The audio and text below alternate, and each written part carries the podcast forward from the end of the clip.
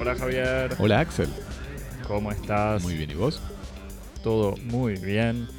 Bienvenidos a Cosmopodis, rebobinando, empezando de nuevo, la cultura del mundo, de a un tema por semana, en vivo, volviendo al duplex del confinamiento desde el estudio 1 en el sur de París y el estudio 2 en el centro de París, reunidos a la distancia para hablar de la única película pochoclera del año, Tenet, de Christopher Nolan. Javier, Axel. para seguirnos en redes sociales Nos seguís en Instagram y en Twitter en arroba cosmopodis. Y nos escribís Nos escribís por correo electrónico a cosmopodis.gmail.com. como, como los viejos, ¿no? Como te gusta decir. En otra vida me habías dicho que los viejos escriben cartas. No, no voy a confirmar ni negar si es la segunda vez que grabamos esta introducción porque uno de los dos eh, se olvidó de empezar a grabar. Y tampoco voy a decir si fuiste vos, que en general no, so- no te pasa, o si fui yo y que por eso estoy ahora de mal humor. Hablando de mal humor, eh, me Cada tanto llegaron- recibimos este, Cada tanto eh, recibimos. irrupciones, erupciones de mal humor de los oyentes en nuestro correo No, mal humor. de- No, no, no. No de mal humor. Nos llegaron dos mensajes o más. Eh, un mensaje que me decía al revés, que me preguntaba por qué estaba tan enojado con la madre de Manuel Carrer. La- hace 15 días hablamos del libro Yoga de Carrer. Y en un momento rápido dije que odio a la madre eh, de Carrer, em, Hélène Carrer d'Ancos. Eh, la odio por dos o tres razones. En realidad yo dije que es una historiadora reaccionaria.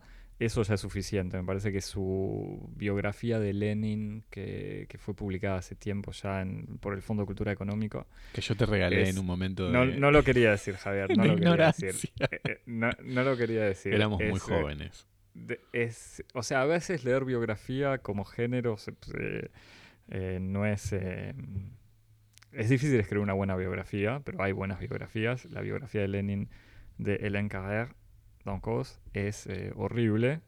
Es como cuando uno espera que un- una vieja facha escriba una biografía sobre Lenin y que meta todas las estupideces que se le cruzan por la cabeza. Es eso. Así que ese era el primer detalle. El otro detalle es que Hélène Carrère d'Ancos lo que podría, digamos, su biografía podría generar desprecio y no odio. Además, es una especie de figura intelectual que cada vez que es entrevistada por medios rusos eh, escupe todo el racismo que no podría eh, escupir frente a la prensa francesa o que por lo menos se esconde de una manera un poco más discreta. Entonces tiende a sacar todos los clichés sobre los pueblos eh, africanos que invaden Francia eh, cuando se hace la, la intelectual que comenta la actualidad nacional. Y otro detalle que descubrí hace poco es que como miembro de, eh, de la Academia Francesa es una de las más eh, grandes opositoras, si no la única, pero con la que tiene más energía en cualquier tipo de reforma o de uso de, eh, de feminización de oficios. O sea, ni siquiera de lenguaje inclusivo con pronombres mixtos o neutros, sino simplemente se opone a que se diga la. que defiende que se siga diciendo el médico al hablar de una mujer médica o médico eh, o presidente y ese tipo de cosas. O el profesor, ¿no? Porque además en O el Francia hay profesor, una, claro. el modo en que uno se refiere a un profesor es como señora, señora el profesor, ¿no? Madame le professeur. Nada, ese era uno de los. eh, una de las razones, quizás. O sea, no quería pasar más tiempo, al final terminamos hablando dos programas sobre la madre de Carrera. ¿Cómo te parece, Me Javier? parece, me Habla- parece que como te dije la otra vez, Es- Axel que hablarlo tendrías con- que ver esta con recurrencia con tu psicoanalista. También tuvimos otros mensajes de, de otros amigos oyentes. Uno de ellos nos decía que escuchándonos hablar sobre los diarios y las, las consideraciones autobiográficas y los diarios ascéticos de, de escri- de un escritor, como, es en- como era el caso de Manuel Carrer, él se acordaba de dos mm, cosas que, que le gustan, le interesan.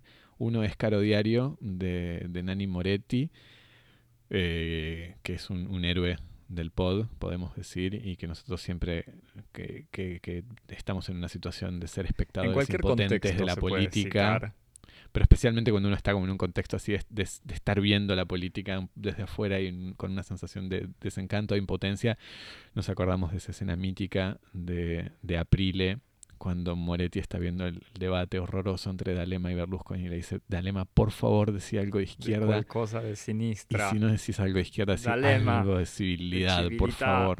Mientras haces un porro.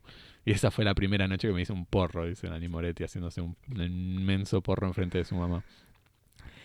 Y luego también mencionaba el libro, la crónica autobiográfica de Haruki Murakami, de que hablamos cuando hablamos de correr, que yo lo leí en algún momento en una temporada de entusiasmo por Murakami, sobre todo, de un entusiasmo imperecedero, exacto, un entusiasmo imperecedero por el, por el, por el deporte de, de, la carrera, porque así como vos sos un yogi, yo soy un, un corredor, así que es un libro que leí con, con, mucho, con mucho interés, así que nada, Pablo, Gracias por tu mensaje.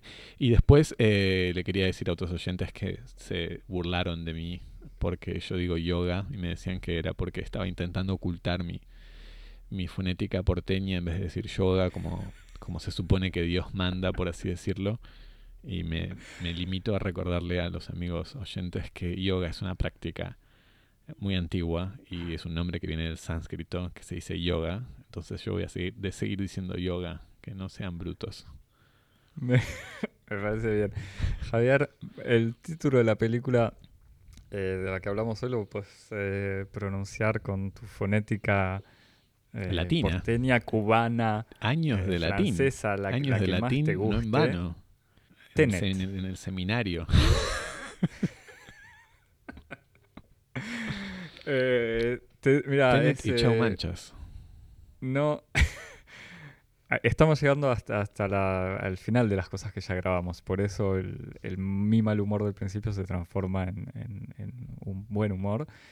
Em, no sé si vale la pena repetir los spoilers que, que hicimos antes. Me parece que podemos aclarar que la película tiene un tal nivel de complejidad que todo es potencialmente un spoiler y al mismo tiempo nada lo es.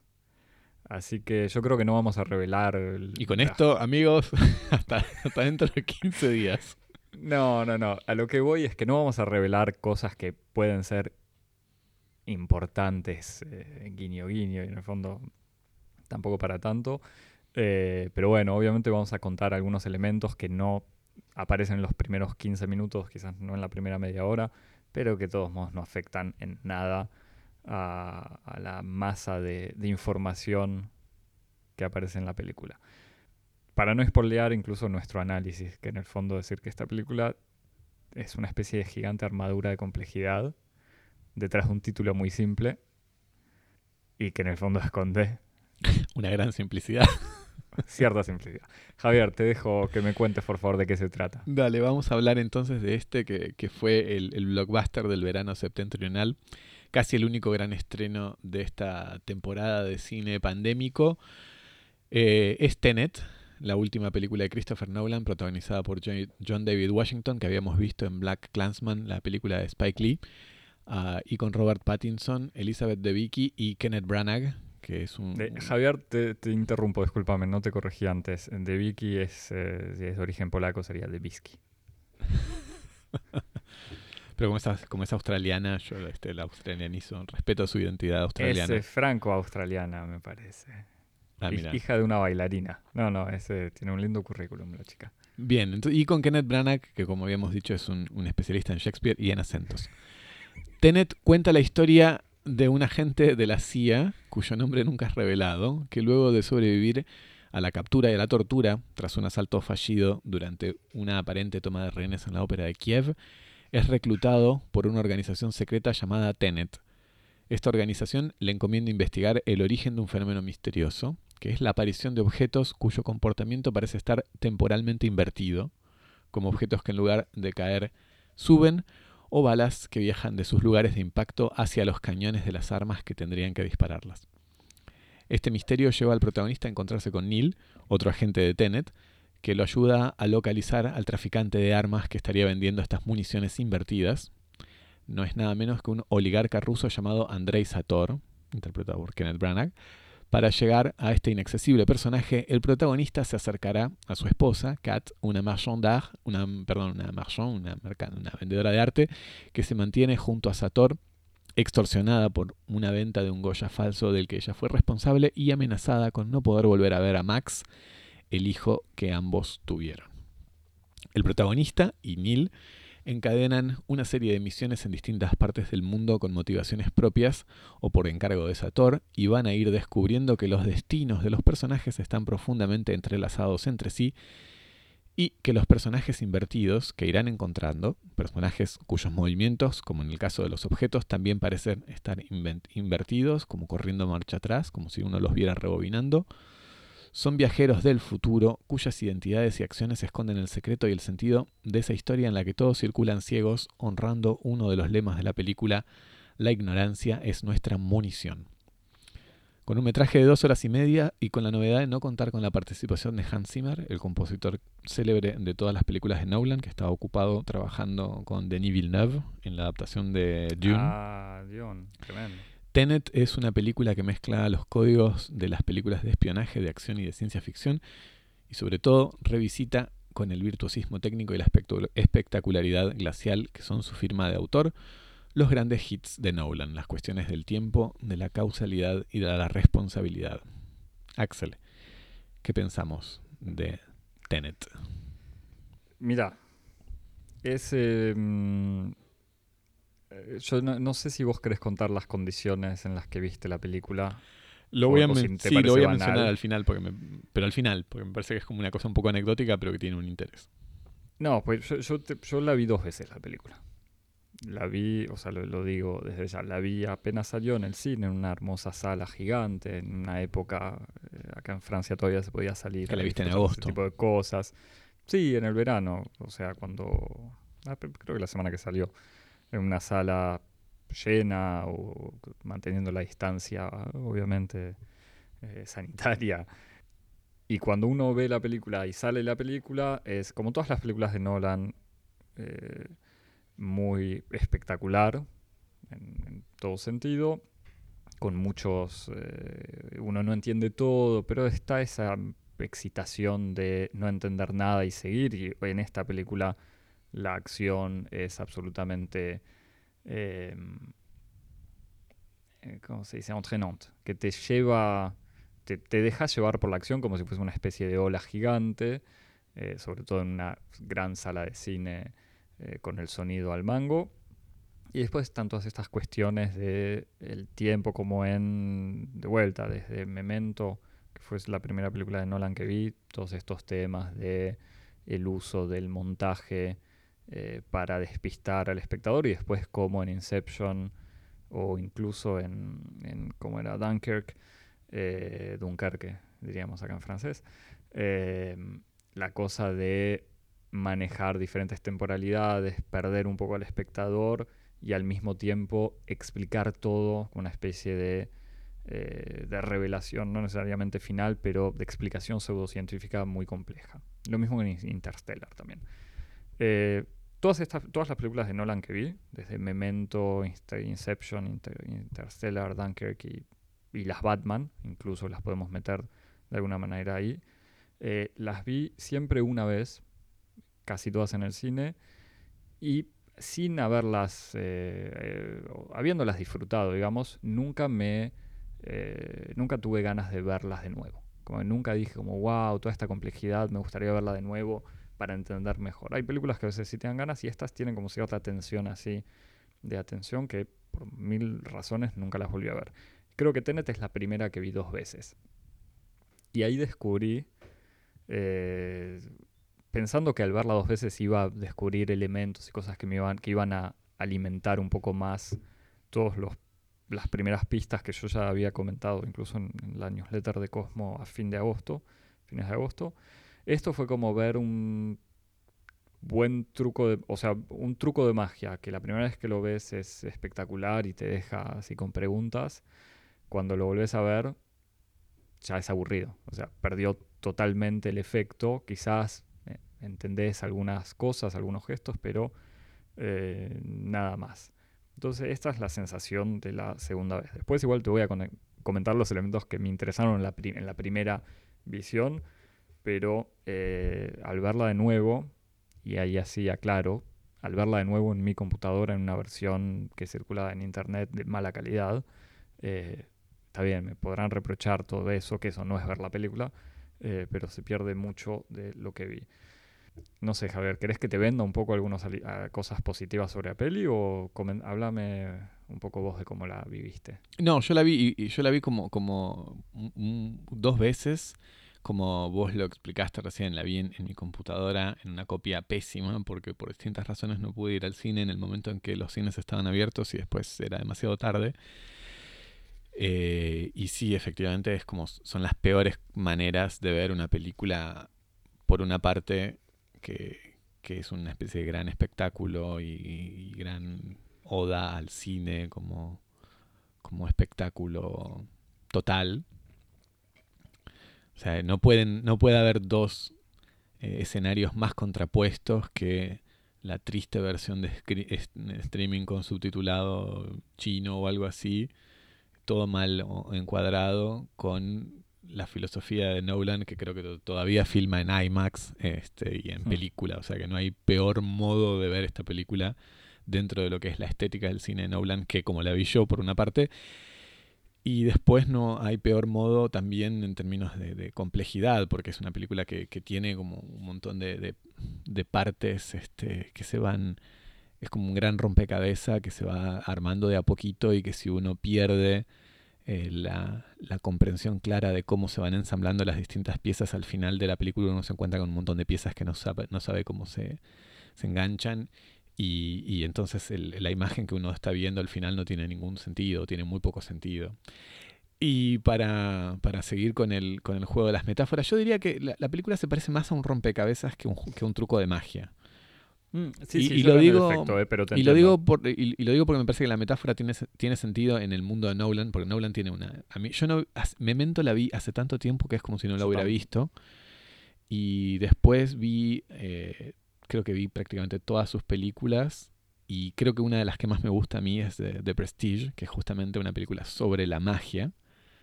Este, es una historia de dos magos y una trama de ciencia ficción bastante interesante. Y que en el fondo me parece que es como la película en donde está como el verdadero manifiesto estético de Nolan. Y me parece que un elemento importante en, un truco de magia es que uno entienda lo que está pasando aunque no entienda cómo está pasando. Claro. En el sentido en el que cuando uno ve un truco de magia uno sabe lo que uno está viendo. Uno ve, por ejemplo, una persona cortada en dos y uno entiende visualmente que es una persona cortada en dos y lo que no entiende es cómo está ocurriendo. Y me parece que el problema con Tenet es que cuando uno pierde un poco el, control de, la película, uno se encuentra con una serie de situaciones que no, se entiende cómo está, qué está pasando en la pantalla.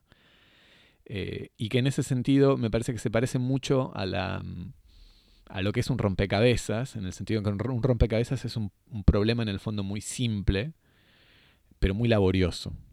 Eh, en el sentido en el que no existe ningún ningún tipo de complejidad detrás de la resolución de un rompecabezas. Y esto lo digo excusándome a amigas del pod que son muy fanáticas de los rompecabezas.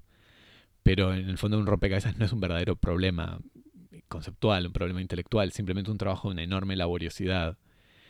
Y, esta película es un poco como un gran rompecabezas, es un, un ejercicio de una artificiosidad extrema, en donde una historia está construida del modo más este, complicado y con complicación, lo digo como si incluso se dice algunos relojes, en donde el mecanismo tiene distintas este, intricaciones y es como muy muy complicado, pero en el fondo es un sistema muy... Una vez que uno logra ensamblar todas las partes, el sistema es muy simple y la imagen es muy sencilla. Lo que pasa es que si uno en el camino se pierde y se queda sin eh, la capacidad de poder ensamblar todas las piezas, al final la, escena no tiene, no tiene sentido. Entonces me parece que es, es como más un rompecabezas que, un truco de magia Tenet.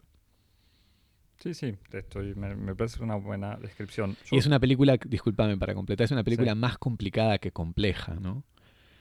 Este, en donde lo que importa es la es la sofisticación del mecanismo y no la profundidad de las preguntas. Eh, lo que la situación en la que uno se encuentra al final es una, especie de fascinación por, por, todas las vueltas que puede dársele a, un, a, un, problema, que es el problema de cómo se construye una historia, pero no, no se queda con una sensación de apertura o de misterio. No es una película que tenga misterios. Pero bueno, nada, no estamos descubriendo América. O sea, Christopher Nolan no es David Lynch. Este. Del mismo modo que, del mismo modo que Hitchcock no era Buñuel. O sea, es, son dos, este, me parece como dos concepciones de lo que es el, cine, que son muy distintos, el cine y el arte, que son muy diferentes, y los dos tienen posibilidades y limitaciones. Es, que creo que eso en el fondo es lo que está bien, siendo, no sé, la décima película de Nolan, una pavada descubrirlo ahora, eh, pero creo que eso es lo, que revela la película. Yendo al tema de perderse, yo en el fondo disfruté eh, bastante lo de, estar perdido, o sea, viendo, ni quiero dar ejemplos, porque tampoco cambia mucho, pero nada, algo explotando al revés y dos personas que se cruzan y, y alguien que explica un viaje en el tiempo y uno no entiende absolutamente nada de ni quién es quién, ni para dónde va, ni qué quiere hacer y por qué hace lo que hace, pero eso que me parece que viendo la película en el cine, en, en, el cine como uno está en una montaña rusa, digamos, se disfruta. El problema después es un poco como lo decís, y esa comparación Hitchcock-Buñuel también es pertinente, es eso. Y de vuelta, esta película revela el amor y el respeto que tiene Nolan por el cine en todo sentido, por esa construcción paso a paso, eh, incluso de vuelta para citar, hay unas escenas que están en el trailer, me parecen a todos lados, o sea, Nolan para hacer una escena donde un avión explota en el medio de un aeropuerto, eh, no, explota en realidad, se estrella contra el edificio del aeropuerto, lo hizo estrellando un avión, un Boeing 747, contra un aeropuerto. O sea, no usa pantalla verde, no usa efectos especiales, o por lo menos no exagera en el uso de esos efectos especiales eh, digitales. Tiene esta especie de construcción em, casi de artesano que él disfruta y que se traduce visualmente en algo mucho más impresionante que Superman o Capitán América volando, digamos, cosas así. Eh, por otro lado, a mí lo que me había interesado la primera vez que vi la película es ver en, esta reflexión, si se puede decir así, sobre el tiempo de Nolan, cómo sus guiones tienen o están, se inscriben en una especie de diálogo con el cine como algo material y analógico. O sea, en esta película, para retomar tu, y no sé traducir en términos más tontos o más complejos, pero lo que pasa es, hay seres que avanzan con el tiempo para adelante y seres u objetos que avanzan pero a contramano del tiempo, por decirlo de alguna manera.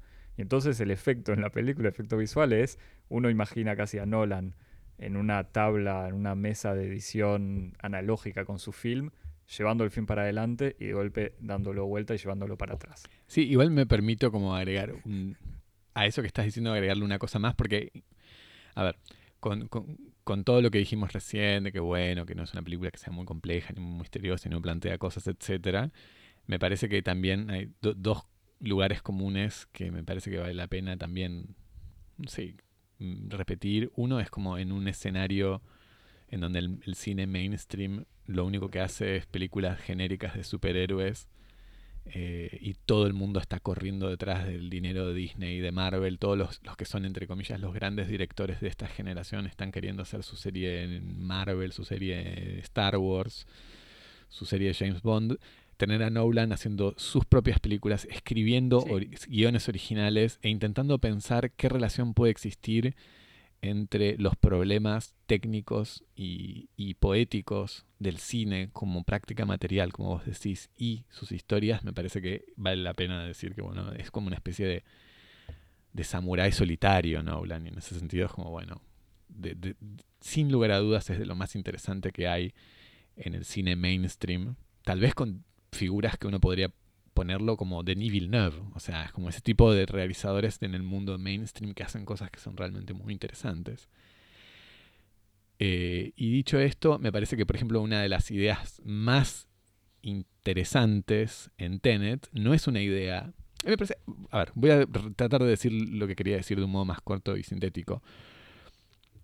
me parece que Nolan es un realizador que piensa que es un gran filósofo y en el fondo es un gran director de cine. Eh, en el sentido en el que sus películas parecen estar como animadas por profundas reflexiones conceptuales que en el fondo son preocupaciones conceptuales bastante banales, pero que le permiten a Nolan eh, hacer procedimientos visuales y cinemáticos muy interesantes. Como por ejemplo, me parece que este es el gran hallazgo de la película, que es lo que vos estabas diciendo recién y por eso me permití interrumpirte. Nolan inventa un nuevo modo de imaginar el viaje en el tiempo. Eh, y esto es una invención.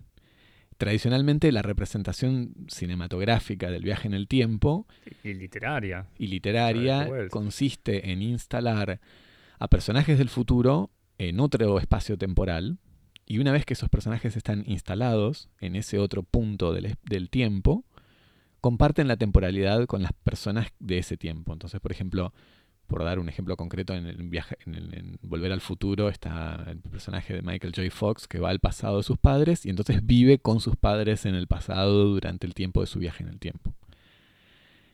En Tenet, para quienes no la hayan visto, eh, el viaje en el tiempo es una operación posible pero a diferencia de toda esta tradición cinematográfica o literaria, uno no puede vivir en el presente con las personas del tiempo al que uno viaja. Si uno viaja al pasado, desde el futuro, en lugar de vivir, de convivir, de coexistir en el pasado con las personas del pasado, uno vive viendo el pasado como rebobinándose.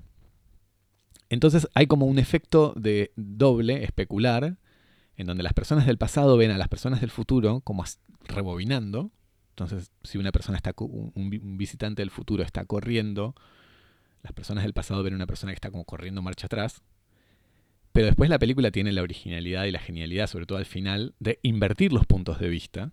Y entonces uno vuelve a ver la misma escena, como por ejemplo esa escena que vos mencionás del Boeing 747 en donde uno vuelve a ver la misma escena pero con un punto de vista invertido, y entonces uno lo ve con el punto de vista de los viajeros del futuro, y la escena en donde uno veía al principio a personajes desconocidos teniendo movimientos invertidos, uno vuelve a ver la escena con los personajes conocidos que ahora están invertidos.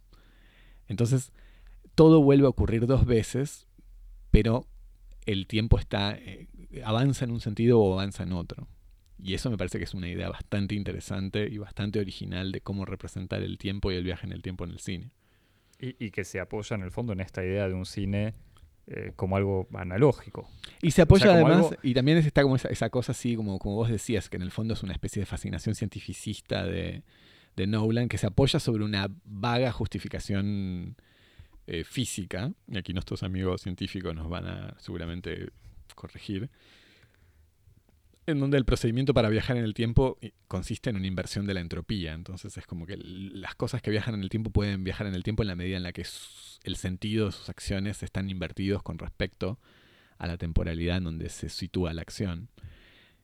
Y que me parece que también es interesante desde un punto de vista también como filosófico en el fondo, porque a Nolan le interesa mucho la ciencia, y esto le interesa en Interstellar, o incluso en su concepto del cine como práctica realista y material me parece que le interesa mucho la ciencia porque en el fondo le interesan mucho los mecanismos, ¿no? Como que Nolan en el fondo es una especie de gran mecanicista, como que a él lo que le interesa es cómo funcionan las máquinas y ve todo como máquinas y mecanismos, en donde lo que importa es cómo funcionan, cómo hacerlos funcionar o cómo concebirlos, ¿no? Es como, en el fondo me parece que su, su mentalidad, su racionalidad, su modo de, su imaginación es menos la de un poeta que la de un ingeniero.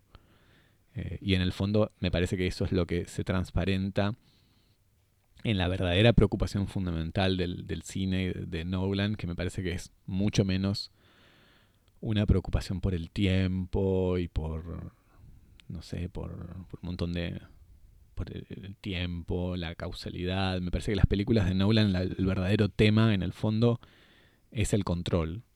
O sea, me parece que las películas de Nolan son siempre películas sobre, dramas sobre el control. O sea, la psicología de las personas que resisten al control, quienes colaboran con el control, quienes se resignan al control, eh, quienes se sienten controlados por una, por un agente que es externo a ellos, y que es como este interés general por el control, es en el fondo como una especie de la música profunda de, de, Nolan, que es la música de alguien que piensa al cine, como al cine y al mundo como una especie de gran sistema de máquinas y engranajes, en donde, por ejemplo, en el caso del cine es como los narradores son aquellos que organizan esa máquina y mueven a los personajes en un sentido y el otro, este, y goza como ejerciendo ese poder sabiendo que los personajes pueden sentir en alguna medida el peso de ese poder y de ese control que se ejerce sobre ellos. Y por eso las películas de Nolan son películas que son también fascinantes y glaciales, en donde uno tiene la sensación de que los personajes van en un sentido y en otro y se relacionan entre sí, pero nunca esas relaciones están justificadas. Es como un cine en donde no hay, no hay amistad, no hay amor, no hay sexo, no puede haberlo, porque todas esas motivaciones que son del orden del deseo, son opacas para Nolan. Lo que le interesa es como los efectos de las relaciones y no como la energía que esas relaciones, sobre las cuales esas relaciones se fundan, ¿no? Sí, hablaste, dijiste muchas cosas, Javi, no tomé nota. Pero eso por lo último. No, pero empiezo por lo último. Igual es muy cierto eso. El personaje eh, de este gran actor de acentos, como dijiste, Kenneth Branagh. es un. O sea, no es, no es la psicología lo que me importa. Incluso pienso en Memento, que de vuelta la vi hace un montón pero casi que el, drama eh, del personaje de, Memento, que era este tipo con una especie de, eh, de amnesia, eh, o sea, que con pérdidas de memoria, de la memoria corta y, larga, y que se va notando en su propio cuerpo lo que es real y la gente en la que puede confiar y la gente que no, y lo que él tiene que descubrir. Em, tiene mucho menos que ver con una especie de angustia existencial que con esto que decís, de cómo funciona eh, el mundo en la vida cotidiana. Y el traficante, este Sator, eh, que es, tengo casi ganas de imitarlo, porque es un gran actor y director shakespeariano. Estamos en el, en el tercer episodio de la cuarta temporada, me parece que es, un es momento para que vos te dejes llevar. Le dijeron a Kenneth Branagh, Kenneth, tenés que actuar de traficante de armas y, otras cosas ruso. Tenés Disculpame, que ser Axel. mafioso. Disculpame, Axel. Yo creo que casi es al revés. Estaba Nolan y vos dice vos vas a ser el villano y Branagh dijo puedo ser un traficante ruso. que hable así. Y, y claro, Kenneth Branagh es ah, I'm a Russian trafficant. I like vodka and killing people. es, eso, a eso se resume su Con, el, con el, reglamentario pasaje en donde describe con absoluta... From eh, Soviet Union. No, donde describe como con absoluta indolencia una escena de tortura, que es como reglamentario para un villano de Bond.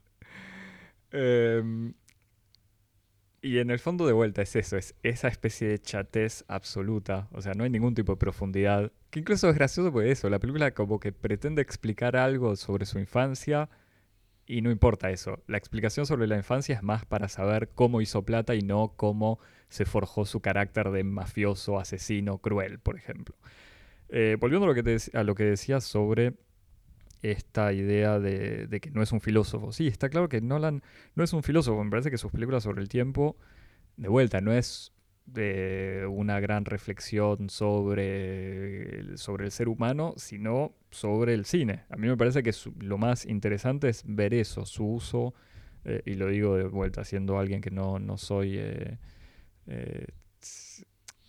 está claro, ya hasta hoy se sabe que no, no somos un podcast de cine hecho por gente que estudió cine, somos un podcast de cosas que a veces y muy seguido habla de cine por gente que hace otras cosas, em, pero está claro que en su uso, en su, trabajo sobre el montaje, o sea, la edición, a mí me parece eso es lo, que más me gustó viendo esta película, con esta cosa muy, em, como decía, analógica, de ir para adelante, ir para atrás, pero incluso sus, eh, las elipsis que hay, o sea, el uso de la edición para perderte, es casi una reflexión medio literal. ¿Qué pasa cuando corto una escena y pongo otra después? ¿Y qué pasó en el medio? No se sabe y casi no importa cuánto tiempo pasó, porque cuando uno ve la película hay un corte y inmediatamente estás en otra cosa. Y casi que eso es lo que le gusta, ¿no? O eso es, me parece que es el tipo de ejercicio y reflexión que tiene Nolan cuando hace una película, que era medio explícito en, em, en Dunkerque. Dunkirk, que era esta película con, si mal no recuerdo, cuatro historias en paralelo sobre tres historias. Era el avión. Era además son tres historias que ocurren en temporalidades distintas. Es como tres días para los soldados, un mismo evento histórico. Tres horas para un aviador y tres minutos para no me acuerdo quién. Es eso, es un mismo evento histórico de la evacuación de la ciudad, del puerto francés, de, o sea, del ejército inglés desde el puerto francés de eh, Dunkerque, cuando los nazis los están encerrando eh, durante la Segunda Guerra Mundial, y cuenta este hecho histórico a partir de un soldado que está yendo a proteger un barco, entonces seguimos casi en tiempo real su hora y media de, trayecto y de, y de misión tres días para otros y una semana para otros. Entonces eso era literalmente cómo montar en un mismo plano temporal de las dos horas que uno ve la película estos tiempos diferentes. Es una especie de pregunta medio literal, o sea, cómo montarlo y montándolo. Y justamente cuando uno ve la película, cinco minutos son cinco minutos y al mismo tiempo son otra cosa. Entonces eso es el tema de Nolan en eh, Dunkirk. En eh, Memento pasa lo mismo, o sea, cuando cada corte uno no sabe lo que sabe el personaje y en general uno estaba tan perdido como el, protagonista. E incluso en, ¿cómo se llama la otra película? Inception. Era lo mismo, Inception, esta película que juega sobre el acceso a los sueños y gente que hackea la mente de otras personas para ingresar a sus sueños. A mí me parece que no la volví a ver Inception, pero yo creo que siento que es como la película con la que está más conectada, eh, Tenet. Porque a mí me da la impresión de que, que Interstellar, por ejemplo, pero también eh, tendría que haber, volver, a, volver a verlas, pero me parece que, por ejemplo, Interstellar y Dunkirk y, el, el de Prestige son películas donde hay como una dimensión emocional más fuerte, en el sentido en donde el espectáculo avanza en la dirección en donde al final hay un, un un punto culmine que desencadena una serie de experiencias que son catárticas. Hay una catarsis emocional al final, en donde los elementos de, complejos del relato al final esconden algo que desencadena una respuesta afectiva. Eh, y que es una respuesta afectiva en un sentido como casi aristotélico del término, donde uno vive una emoción real.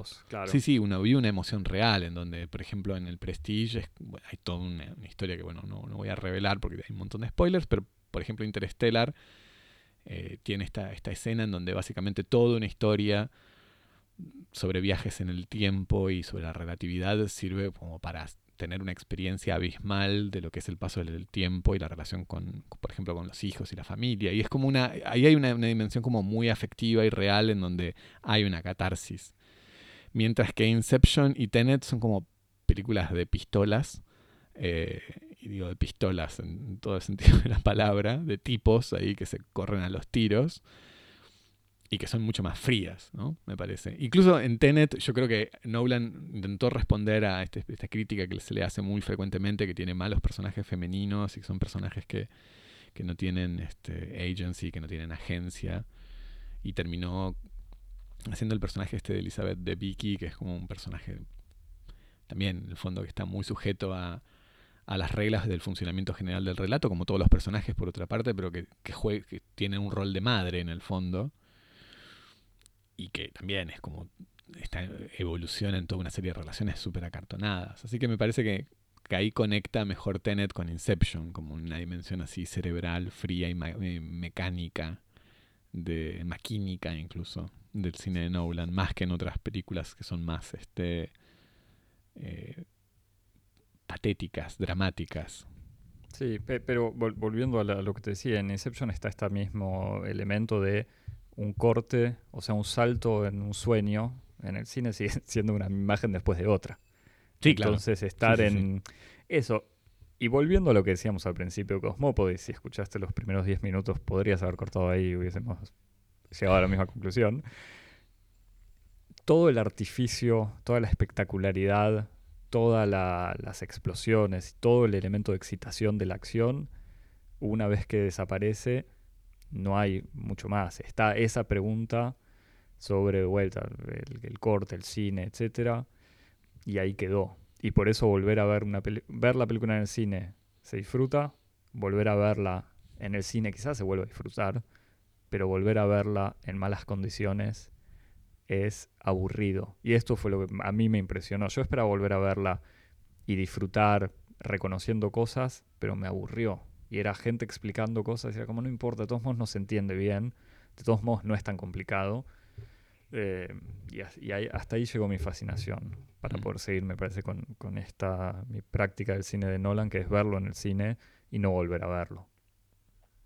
Después hay otra cosa que, no sé, yo lo, lo, lo, pensaba cuando veía la, la película eh, la, la, la, segunda vez que la vi.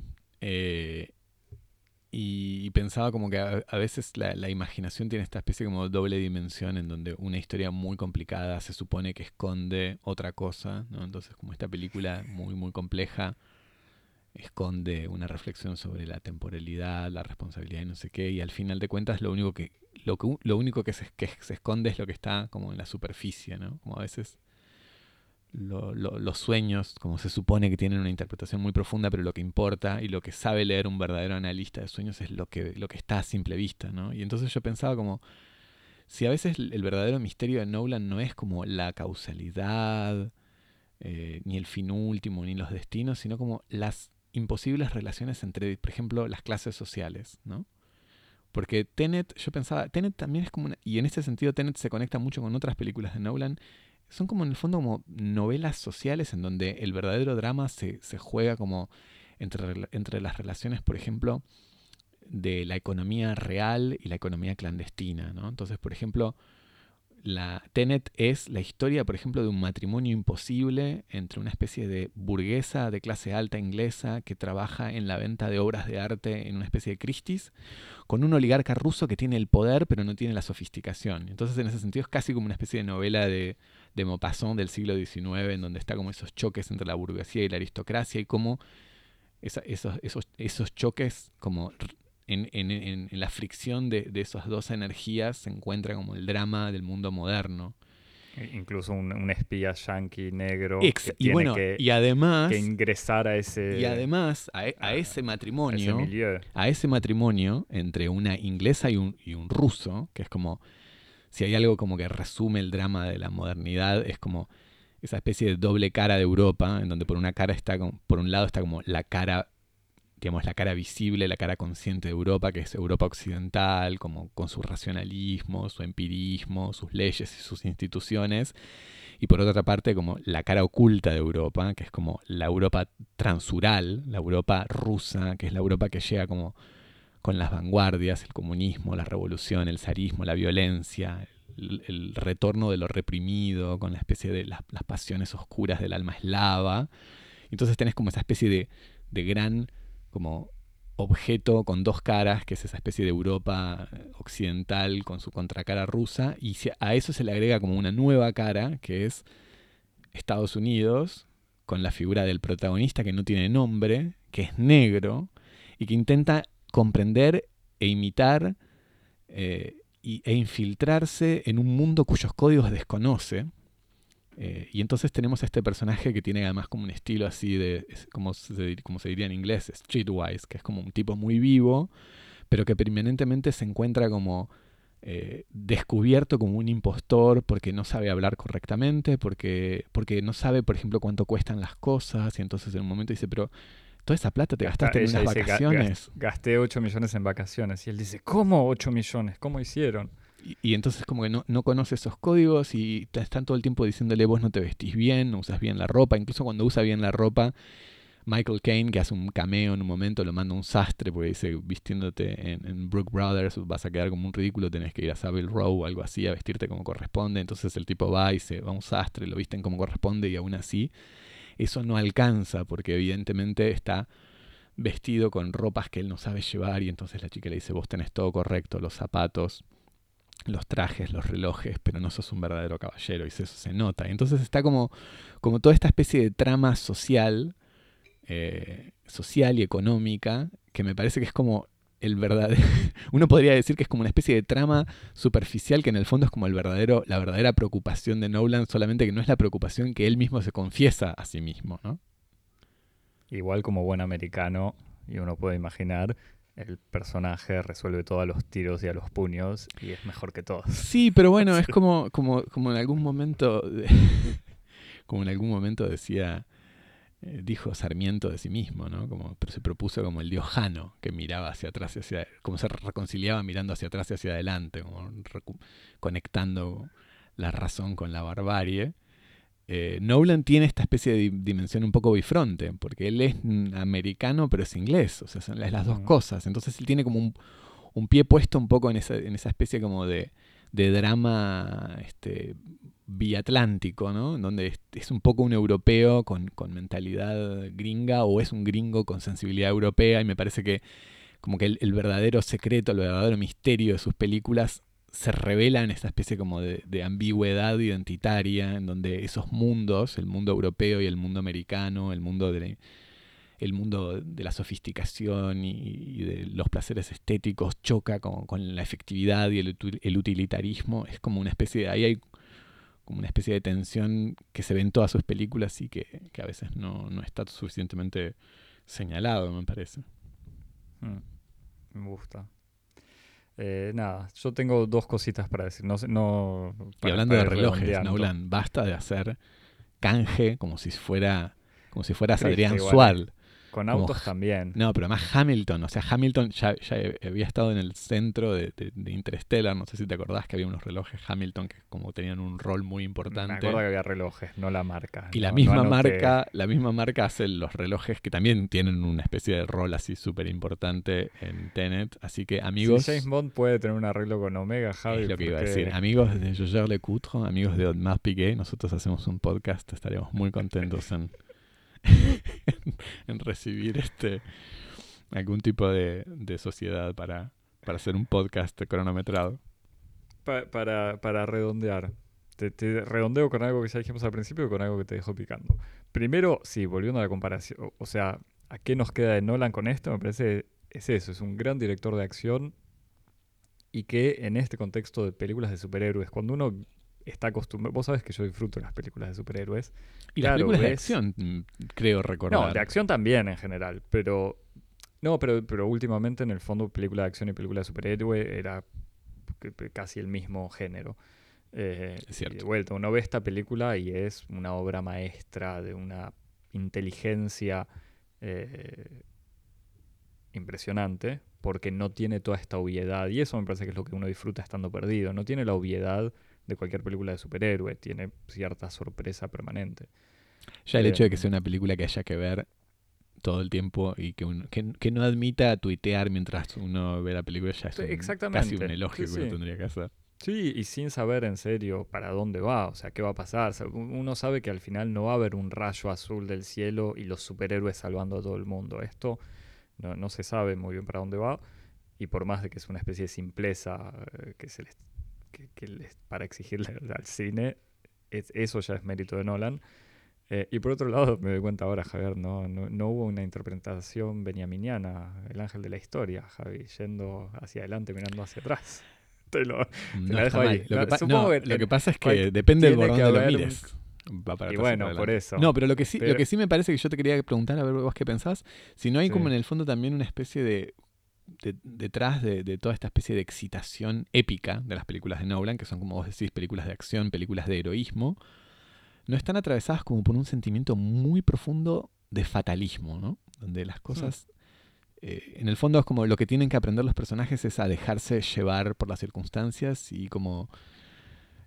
Que, acá está explícitamente dicho, los personajes Pero no, no, tienen que saber quiénes son ni por qué hacen lo que hacen, entonces tienen que como dejarse llevar porque de todos modos la historia ya está hecha. ¿no? Y ese fatalismo es, me parece como muy contrario también a, toda esta idea del, heroísmo y de... Y pero es el diálogo, como vos decías, me parece es el diálogo del Nolan inglés encarnado en Pattinson y el Nolan americano. Y el inglés le dice como, se te termina el imperio.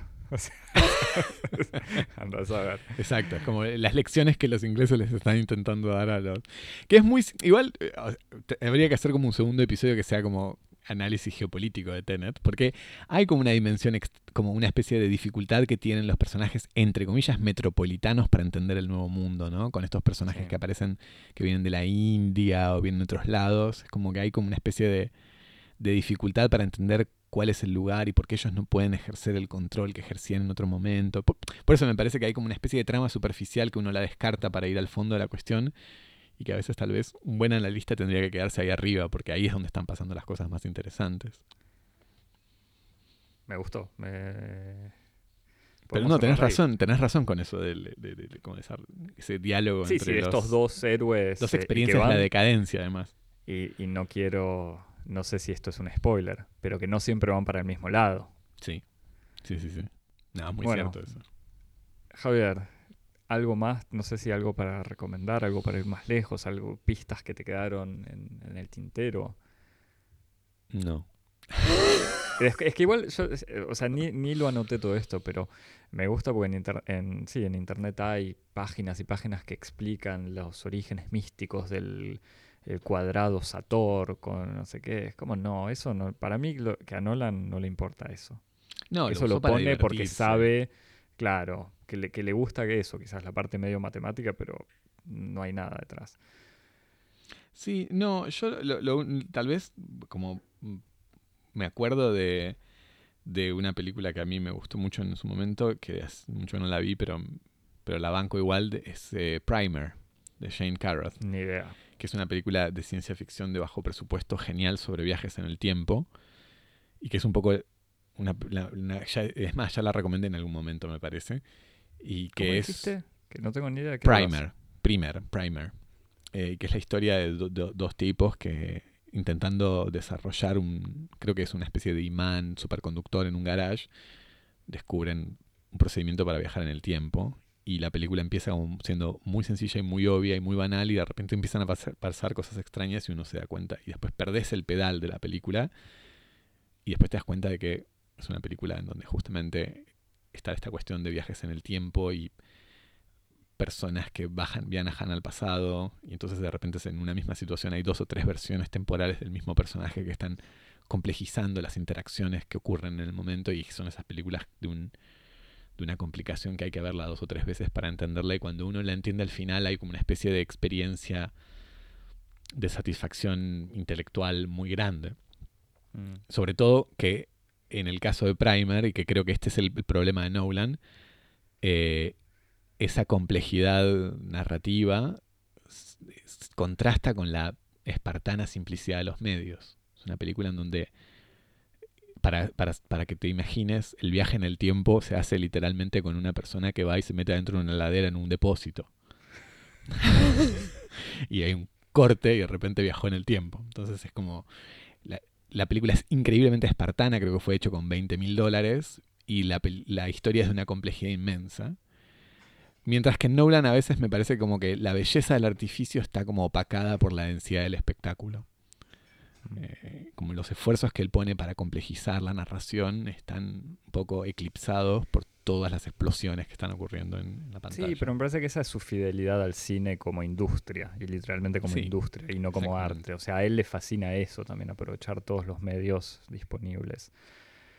Eh, ahora que dijiste eso, yo eh, no es necesario recomendar, pero tengo ganas de volver a ver Volver al Futuro. Es la película que uno puede ver millones de veces y nunca cansarse. es cierto. Algo más nos escriben correos electrónicos que nos llegarán en en el futuro a cosmopodis.gmail.com. Nos siguen en Instagram y en Twitter en arroba cosmopodis.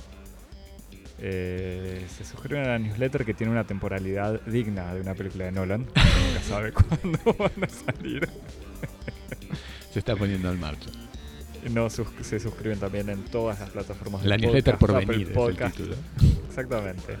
Spotify, Apple, Google, TuneIn, Stitcher, Evox y todas las plataformas de podcast, la que más te guste. Nos pones 5 estrellas, comentás que te encantó el episodio, que querés más cosas. Y eso es todo, Javier. Hasta dentro de 15 días. Nos vemos en 15 días. Chao. Chao.